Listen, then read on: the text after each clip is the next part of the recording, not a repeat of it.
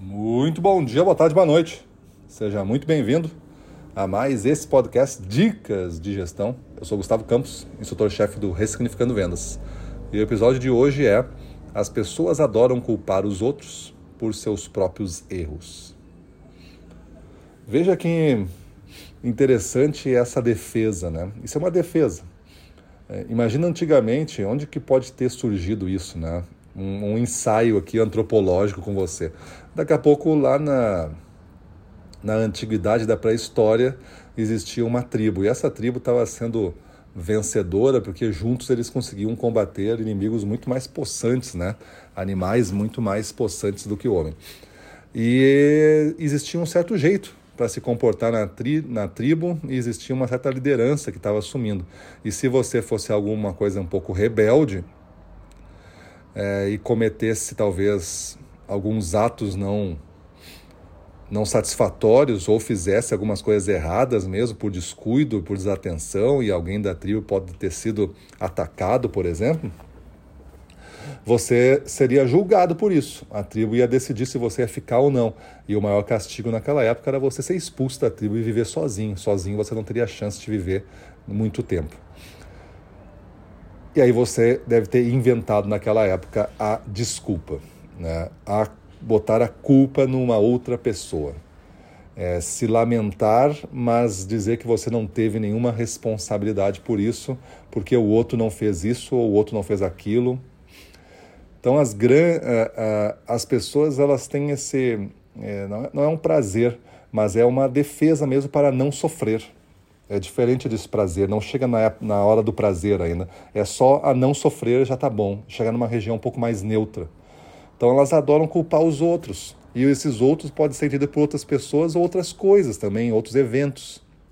As coisas aconteceram, erros foram cometidos, resultados não foram obtidos. E eu me satisfaço em tentar transferir essa responsabilidade para outro. Racionalmente, não tem muita lógica isso.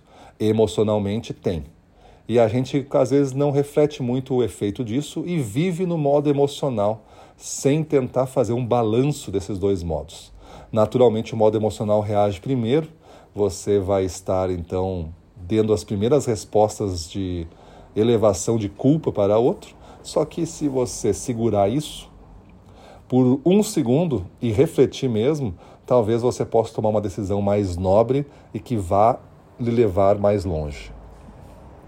Quem sabe você possa dizer: não, realmente eu assumo a responsabilidade e vou resolver isso. Me dá X tempo, me dá uma semana que eu vou resolver tudo isso e vai estar nos conformes como a gente combinou. Isso é uma atitude responsável. E isso te coloca em movimento, isso te coloca em ação, e isso faz com que a pessoa continue confiando em ti, porque ela te deu mais uma semana. E se você realmente resolver o problema em três dias, quatro dias, não em uma semana, você novamente retoma essa imagem de alguma pessoa que se pode confiar. Quantas vezes alguma coisa deu errado numa relação sua de transação comercial, pode ser simples, num restaurante, numa, numa, num hotel, numas férias, e a pessoa desta dificuldade fez uma prestação de serviço para você que elevou o seu patamar, não só botou numa região neutra, elevou o seu patamar de confiança. Naquele hotel eu vou, naquele restaurante eu vou, porque se dá problema, eles agem e resolvem e, e melhoram ainda a minha situação. Então, isso é o reflexo de como você, assumindo a responsabilidade e não ficando delegando culpa para todo mundo, você consegue ser um melhor profissional de gestão comercial. Beleza? Vamos refletir nisso? Você quanto do teu tempo do dia a dia, quando as coisas dão errado, você pensa e você age culpando os outros ou a outras situações e não assumindo a responsabilidade. Pensa nisso, começa a fazer uma mudança e se torne o gestor que você sonha ser. Vamos para a rua? Para cima deles.